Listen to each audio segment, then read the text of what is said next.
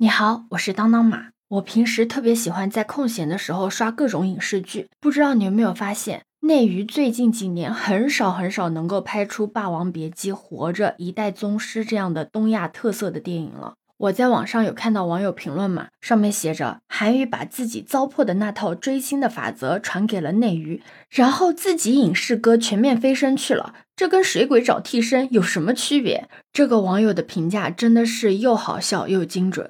不知道你没有发现，现在的内娱电视剧，不管是造型啊，还是剧情，很多就像是影楼的照片一样，流水线的一个工程，还没有明星塌房来的精彩。这几年我越发的能够感觉到，就是在八九十年代的时候，东亚三国还是处在一个手牵手共同进步的一个状态，但现在韩国影视圈崛起了，已经率先的背叛了这个联盟。其实韩国影视圈的崛起，可以在《鱿鱼游戏》中就可以看出来。《鱿鱼游戏》有多火，你应该多少有点了解吧？反正当时，哪怕我身边不看的人，也都能听到别人在谈论。当时真的是从那个阴间 BGM 到抠糖饼，从小红书女主仿妆，再到木头人游戏，几乎是刷爆了热搜。那播出期间呢，半个月的时间就成为了一百九十个国家地区的剧集热门冠军。你知道它最厉害的是什么吗？《权力的游戏》和《复仇者联盟》，你知道吧？它在数据上几乎是可以和他们媲美的。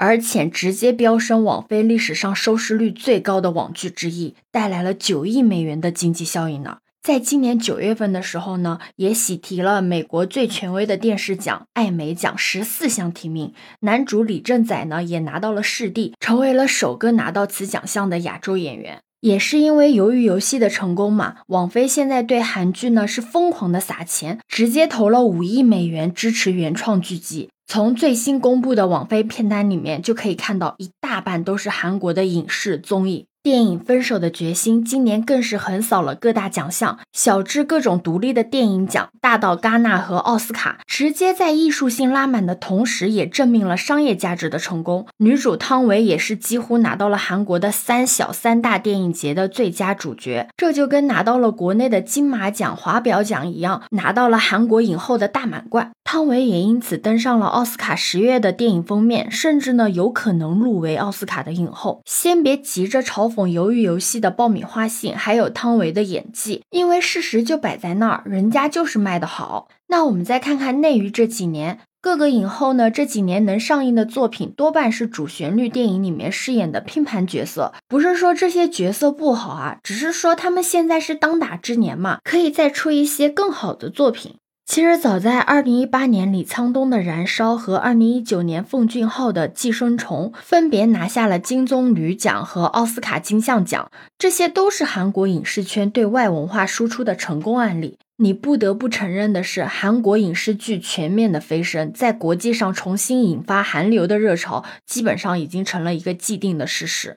虽然大家现在聊起韩娱啊，第一反应仍然是偶像的文化，是我们宣扬的阳刚之气的一个反面教材。但你有没有发现，这几年呢，爱豆圈有了一个明显的风格变化，就是 K-pop 的势头越来越猛，早就打进了欧美的市场。尤其是今年，用粉丝的话来说，就是国际上的这些成绩够他们吹一整年的。就拿最火的 Black Pink 来说吧。他们九月份专辑的先行曲，在二十四小时之内的播放量破了九千万，直接刷新了世界女艺人的最高纪录，好吗？在 VMA 颁奖典礼上表演新专辑，成为首位登上舞台的 K-pop 团体，而且成员 Lisa 成为历史上第一位在 VMA 获奖的最佳 K-pop solo 艺人。这个奖金的含量怎么讲呢？这么说吧，曾经拿到过这个奖的中国音乐人有崔健和郑钧。现在韩国女团早就不走白瘦幼风了，从乖女孩已经转变为了酷女孩，作品内容呢也处处的透露着东亚女性的力量。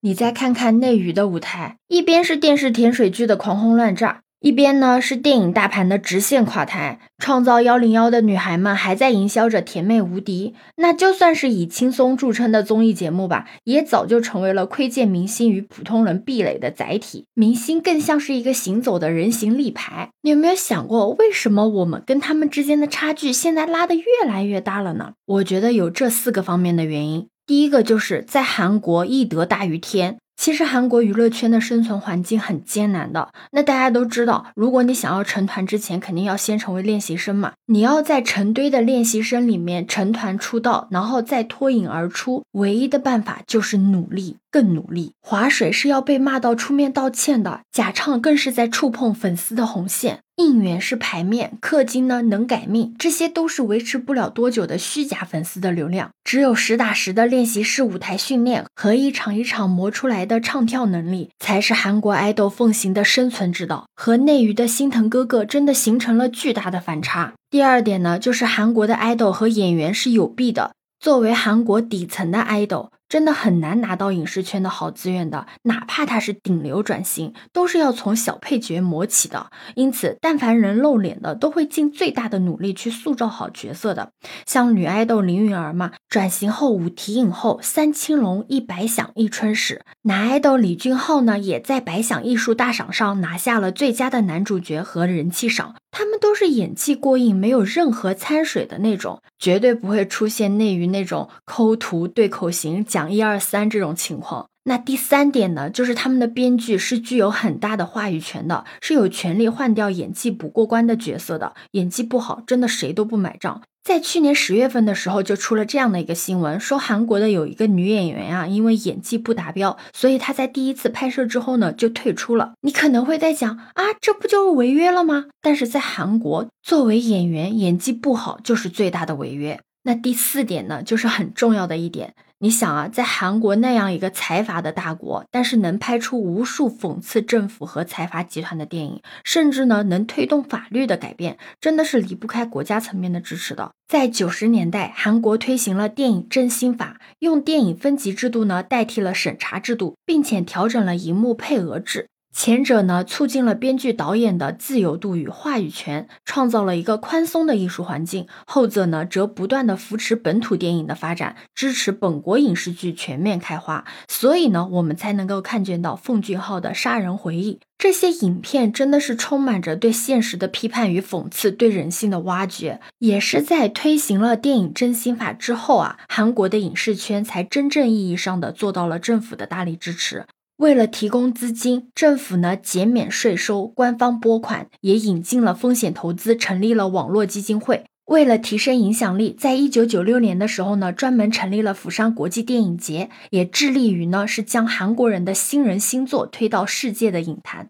甚至为了丰富内容，特别的提出了多样性的电影概念，扶持了数百个小众影院。为了走向国际，政府呢也加大对独立电影和艺术电影的扶持力度，为的就是冲向国际竞争市场。给予支持但不干涉，始终是韩国政府明面上的一个承诺。你有没有发现，现在我们的电影真的是越来越不敢拍了？像我小时候还能看到的一些东西，现在基本上是看不到了。你想，我们小的时候还能够看到周星驰的搞笑片、李连杰和成龙的武打片，还有香港的各种警匪片和鬼片，都是处在一个百花齐放、百家争鸣的一个状态。但现在，不管是题材、造型，还是其他的什么，都像是一个流水线一样，大家都是大差不差的。其实本来呢，也没有想做这个节目，就是每天看热搜上的新闻，来来去去也就那么几件事，突然被触动到了，格外的怀念小时候认识的那个娱乐圈。